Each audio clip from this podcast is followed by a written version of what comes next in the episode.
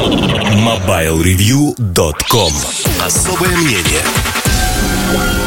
Всем привет, с вами Эльдар Муртазин И особое мнение я хочу посвятить всяким изобретениям, которые волнуют кровь, будоражат умы, но зачастую не сбываются. На самом деле, наверное, про другое. А, смотрю на своих детей и понимаю, что для них нет ничего невозможного в нашем мире, потому что они воспитаны а, в рамках новой культуры, где все, о чем сегодня говорят в научно-фантастических фильмах, да и не в научно, а просто в фантастических фильмах, оно может завтра оказаться абсолютной правдой. Скорость жизни э, увеличилась настолько, что если говорить про Карла Чапика, который создал такой термин, как робот – а, во времена Чапика помыслить о том, что роботы появятся достаточно быстро, было невозможно.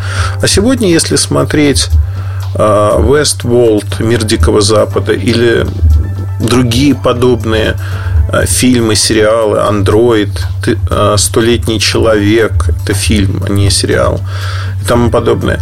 Поверить в то, что это случится уже через некоторое время, можно очень легко нет вот такого порога недоверия, что мы там через 5, 10, 15 лет этого не добьемся. А Элон Маск говорит о том, что колонизацию Марса надо проводить. Безусловно, надо. И эта цель, она уже не выглядит какой-то запредельно далекой, или нельзя сказать, что это цель, которой мы не сможем добиться. У нас есть ресурсы, у нас есть цель, у нас есть технологии для достижения этой цели. Потому что а, я очень люблю слушать различные подкасты про науку, про новые технологии, про астрономию в частности. И один из моих самых любимых подкастов называется а, Science Friday. Он выходит уже больше, насколько я помню, 20 лет. Там несколько ведущих, один практически бессменный. И говорят о разных темах. Я иногда подчерпываю в этом подкасте, потому что приглашенные гости очень интересные. Он англоязычный. А в пятницу выходят две части по минут 45 они. Причем надо отметить, что ну, вот за последние 5-6 лет, наверное, я прослушал все, что там было. С чем-то согласен, с чем-то нет, но это абсолютно нормально. И очень часто я не читаю специально а, какие-то журналы, посвященные астрономии. Вот вообще не читаю. Но в детстве я так же, как многие дети моего поколения, бредил и увлекался космосом. Я видел все советские фильмы про космос. Их было не очень много. А, но на 12 апреля зачастую показывали какие-то из них. А, в Калуге про Циолковского все вызнавал еще в детстве. Ну, в общем, одним словом, рос беспокойным ребенком, который из всех газет вырезал а, заметки о том, что а, успешно с космодрома Байконур был запущен а, спутник «Космос» такой-то. И мог наперечет назвать все космические экспедиции, составы этих экспедиций. В то время как многие мои одноклассники, сверстники скорее называли не космонавтов, а, а футбольные сборные, состав этих сборных, кто выиграл на чемпионате мира в таком-то году. А я увлекался космосом во всех смыслах увлекался космосом, это увлечение не то чтобы прошло, оно в какой-то момент трансформировалось, когда я э, уже стал подрастать, появились другие интересы. Но примерно лет с 9 до лет 12 вот космос было наше все. Я собирал марки про космос, а конверты с марками. Ну, в общем, значки. Все было посвящено этой теме. Вот такая фиксация, что часто происходит у детей. А, это для меня не преобразовалось во что-то другое, но с тех времен я в полглаза люблю поглядывать, а что это такое вообще. Телескоп у меня есть, в который тоже смотрю иногда. Но что хотел сказать? Э, хотел сказать я о другом, что вот слушая этот подкаст Science Friday, я неожиданно несколько раз натыкался на то, что вот казалось бы, да, в сознании обывателя, такого как я, по отношению к астрономии, ну, Солнечная система, она изучена, если не вдоль и поперек, то у нас мощные телескопы, радиотелескопы. Мы уже знаем все про нашу Солнечную систему. Мы пытаемся изучать другие галактики. И тут выясняется, что в нашей Солнечной системе мы находим а, следы других маленьких планет, больших астероидов. И это происходит постоянно. То есть оказывается, что мы наш вот этот внешний дворик, если хотите, еще не изучили до конца. Множество теорий о том, как образовалась Луна, как изменилась орбита Земли, что произошло, почему произошло. И была ли на Марсе жизнь? Уже все склоняются к тому, что она была. Там есть вода, там есть отложения руд, которые характерны для жизнедеятельности микроорганизмов много секретов и тайн, которые находятся вокруг нас и которые мы можем изучить. И вы знаете, если бы это было вот мое детство, там я бы перенесся на 30 а, лет назад с небольшим. Вот с этой информацией, которая есть сегодня, конечно, ну, вот знаете, такой приключенческий роман, который развивается на твоих глазах, и ты являешься его частью. Но современных детей в большинстве своем это не то, чтобы не трогает – они воспринимают это как должное. Может быть, во мне говорит проблема отцов и детей, когда кажется, что нет вот такого пиитета, ну, казалось бы, да, потому что я вспоминаю, мы были в Крыму, мне было лет 8, по-моему, в Диджестиве эту историю рассказывал. И мы воображали с моими друзьями о том, что вот если бы у нас был маленький такой мониторчик, как телевизор, и мы вот находясь в этой комнате могли бы запустить а, там вездеход или там поместить камеру в другой и видеть, что происходит, как, допустим, приближаются враги. Ну и, конечно, мы приходили к мнению, что это невозможно, потому что в размер спичного коробка экран никто не сможет вместить. А, представьте тогда электронно-лучевые трубки, какие большие были телевизоры. Большие не с точки зрения экрана, а с точки зрения того, что это такие а, целые ящики были. Двое мужчин, как правило, несли один телевизор, особенно если он был выпущен до 80-го года, с лампами, зачастую они были. А, какая-нибудь «Радуга 76». Этот телевизор был очень тяжелым. И впервые, кстати говоря, током меня ударил телевизор, потому что там был сзади разъем с предохранителями. Его можно было вынуть, и там были прям оголенные клеммы подключенные к сети переменного тока. Я неосторожно коснулся, меня током долбануло. Было неприятненько. Ну, потом еще несколько раз в жизни соприкасался с током в разных ситуациях. Переменный ток из сети. Ну, в общем-то, слава богу, все обошлось, как говорится. Ну, тогда мне было года 4, наверное. Я вот впервые меня ударило током. Это было, конечно, ну, не страшно по тем временам. Потому что я многого не понимал, не понимал, как-то дети на все реагируют по-другому. Но вот, э, знаете как, сегодняшние дети, сегодняшние дети, они растут, да и не только дети, молодежь, и многое она воспринимает как некую данность, что это станет возможным. Мы на уровне нашей ментальности, ну, во всяком случае, масс-медиа, Голливуд нас подготовил к тому, что многое в этой жизни возможно и реально.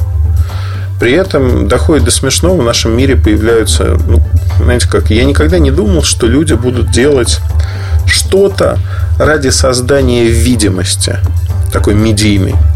А у меня была недавно история а, совершенно чудовищная, я не побоюсь этого слова, чудовищная. Вот впечатление на меня она произвела неизгладимое. Я до сих пор нахожусь э, вот под этой эмоцией, потому что э, небольшая поездка, условный пресс-тур на один день, э, хорошая страна, там несколько человек, таких скажем так, топовые бьюти-блогеры. Не спрашивайте, как я туда попал. Я на себя в зеркало смотрю и понимаю, что я топовый бьюти-блогер такой, знаете, с пузаном, за 100 кг, а, с а, лысеющей головой, но зато симпатичный, добрый и хороший. Ну вот э, Муртазин в роли топового бьюти-блогера, э, девочка из э, агентства очень модного, такая гламурная девчонка во всех смыслах, там и одета, и ведет себя так же. Ну, я ее там условно знаю. И с нами ехала девушка, с которой я хотел познакомиться. Почему? Спросите вы. Объясню. Так сложилось, что я в Инстаграме подписан на небольшое количество людей, там чуть больше ста человек. И изредка я смотрю, кто лайкает мои фотографии, ну, особенно когда нечего делать. Там лежишь, мучает тебя бессонница или еще что-то, ну, смотришь фотографии. Если фотографии нравятся, подписываешься и смотришь, там, что это за человек. Иногда профили закрыты, и ты не можешь этого сделать. Ну, в общем, давайте назовем эту девушку Алена. Условная Алена, она бьюти-блогер, э, коих сегодня развелось, как мне кажется, как грязи. А, в хорошем смысле этого слова. Их очень много, они для своей аудитории работают. Но вот эта история про Алену, она а, говорит о том, что возможно в этой жизни все. Как оказалось, а, значит, Алена приехала в Москву из Кемерово, и Алена стала очень популярной. Стала очень популярной, потому что она блондинка, она очень-очень как бы если не красивая, то симпатичная, назовем так. Ее приглашают в разные интересные места в этом мире. У нее очень много подписчиков в Инстаграме, живое общение, комментарии, еще что-то. И мне, конечно, было интересно познакомиться с этой девушкой, просто понять, потому что, как сказать правильно, у меня было ощущение, что у нее либо молодой человек, либо папа, ну, как минимум, а, зампредседателя правления «Газпрома». Частные перелеты, самые последние часы, шмотки, электроника и тому подобные вещи. То есть, вы знаете, ну вот полностью создавалось такое ощущение Дольче Вита. Человека, живущего в свое удовольствие. А дальше, э, когда я, там, сидя в бизнес-лонже, воскликнул, ну где же Алена? Хочется познакомиться, я ее подписчик. Невзрачная девушка напротив меня одетая абсолютно не модно мягко говоря. Но это говорит вам икона стиля, господин Муртазин, который ходит в фуфайках, джинсах, а, в удобной обуви. А, вообще, показатель модного человека, что у него обувь неудобная, как правило. Вот. Я не готов быть модным человеком. Давным-давно принял такое решение. И поэтому, ну, в общем, девушка напротив меня расцветает и говорит, а, а это я. И я начинаю ей доказывать, что это не она, потому что Алену-то я на фотографиях видел, она блондинка.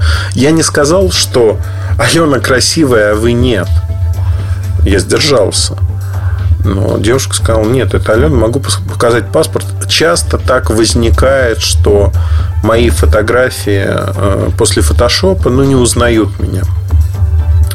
И вы знаете, это человек, который познакомил меня с новыми технологиями так, как меня с ними никто не знакомил. Она достала свой MacBook и сказала, ну вот смотрите, Эльдар, все же просто, ну вы-то прошаренный человек, вы же в этом понимаете. Это я приехал из Кемерово, спасибо, добрые люди научили.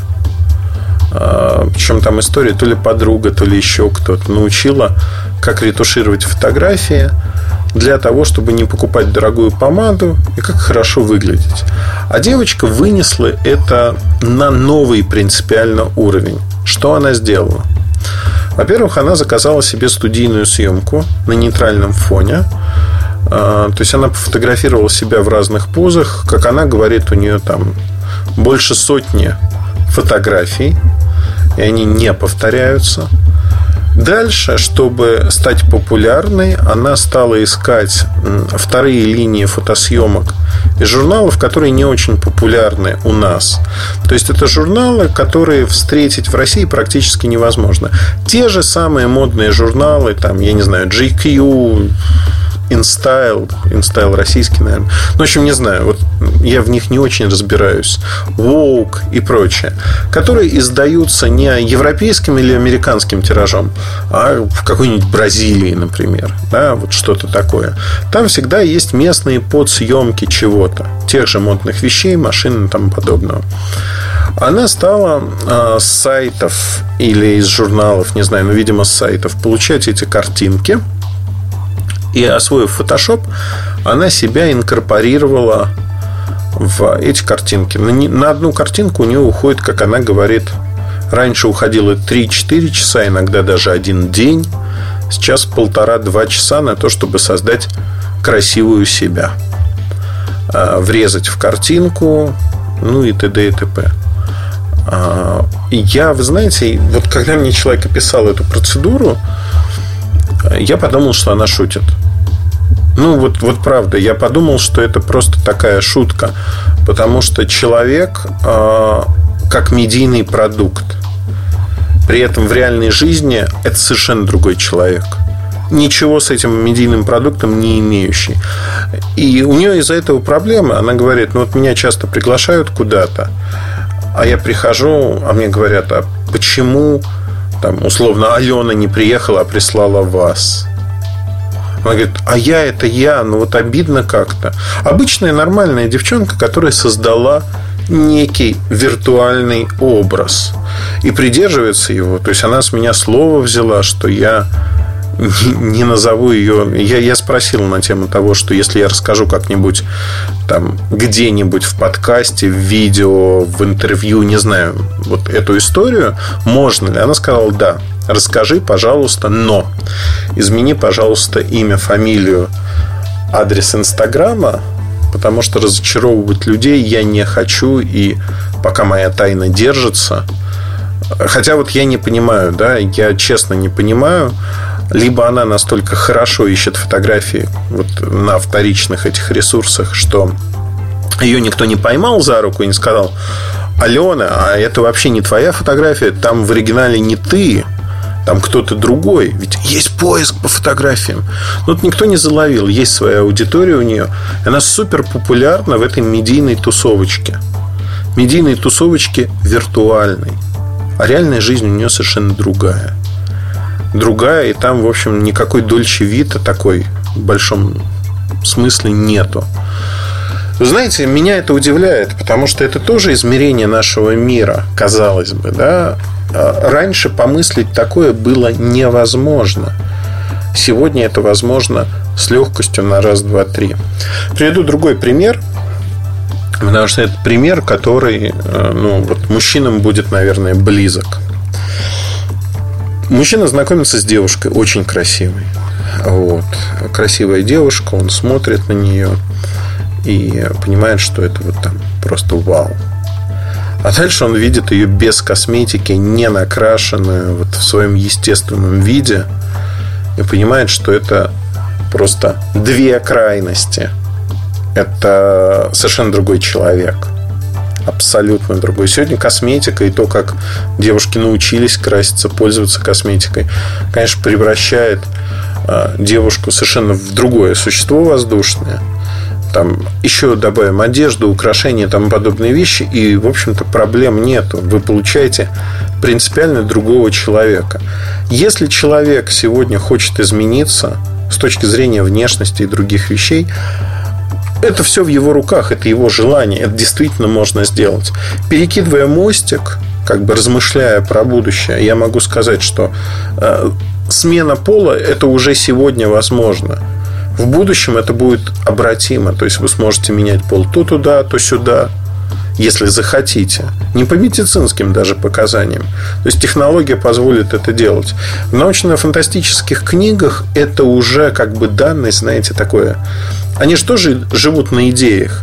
Вот это пройденный этап уже. В книгах это уже избитая история. Почему я люблю читать фантастику? Потому что часто встречаются идеи, которые на поверку кажутся тебе смешными, а потом ты начинаешь размышлять над ними и думаешь, Но это действительно может случиться вот так, как жизнь повернется. Ну вот, например, да, почему нам кажется сегодня, что, возвращаясь к истокам, да, про технологии, когда мы говорим, почему кажется, что процессоры должны быть разными? Почему процессор для телефона, он отличается от процессора для компьютера или для датчика? Ну, для датчика понятно почему, да, но почему вот в телефоне процессор ARM архитектура, а Intel там x86 архитектура. Понятно, что исторически сложилось. Но возможно ли вообразить ситуацию, когда развитие технологии придет к тому, что сегодняшний этап э, компьютерных технологий будет называться там, зарей компьютерных технологий, самым началом. И в рамках этой зари компьютерных технологий мы скажем о том, что это только-только самое начало – а вот что будет дальше, мы не знаем. И вот в этом мире, я думаю, что в новом мире а, процессоры будут одинаковые, что для компьютера, что для вашего телефона. Это будут одни и те же процессоры плюс-минус, они будут универсальными. такая концепция тоже возможна. И надо, конечно, чтобы мозги работали, не застаивались. Не застаивались с точки зрения того, что наш мир уже здесь и сейчас подкидывает такое количество необычной информации, что можно играть верю, не верю. Ну, правда, ежедневно читаешь новостную колонку или там Reuters Wire, у них последние новости, там каждые 10-15 минут появляются заметки. Можно понимать и быть в курсе того, что происходит в мире, и что Reuters а, посчитал важным. И иногда, ну, как бы раз в день, два раза в день выхватываешь какие-то вещи и думаешь, то ли это пропаганда, то ли кто-то смеется, то ли еще что-то. То есть, ну вот настолько это выглядит смешно и необычно, что ты диву даешься. А может ли так быть в принципе? Потом говоришь, ну да, наверное, это все-таки правда. И это, конечно, смущает. Смущает, потому что думаешь, ну как так? Неужели это вот было возможно именно вот так? Ну, вот, например, да, американцы освоили, там оборонные компании построили э, корабль нового поколения за 5, по-моему, миллиардов долларов э, Зумвальд. Совершенно безумный корабль с точки зрения мореходных качеств, ну, с точки зрения практически всего. А, тем не менее, его серьезно обсуждали. Потом, во время испытаний прототипа, силовая установка отказала. А это самая мощная силовая установка на подобных кораблях, а, что есть сегодня в каком-либо из флотов. То есть, это силовая установка нового поколения. Ну, в общем-то, что я хочу сказать? Не работает, да? Или там проект Sea Hunter. Это проект э, морских дронов для поиска подлодок и других объектов. Автономно, который прочесывает море. Слушайте, ну, казалось бы, да, да, фантастика еще лет 30 назад серьезно об этом обсуждала. Беспилотники, которые воюют за нас, которые ищут врага и прочее, прочее. Сегодня это уже реальность, и мы привыкли к этой реальности. Мы ее воспринимаем как норму мы не воспринимаем ее как что-то сложное или необычное. Так что вот это все наша реальность и реальность абсолютно, скажем так, воспринимаемая нашими детьми, молодым поколением как норма. Я не знаю, ну вот мир меняется, да, мне кажется, с точки зрения психологии, то, что они воспринимают это как норму, дает им возможность в будущем адаптироваться к любым изменениям.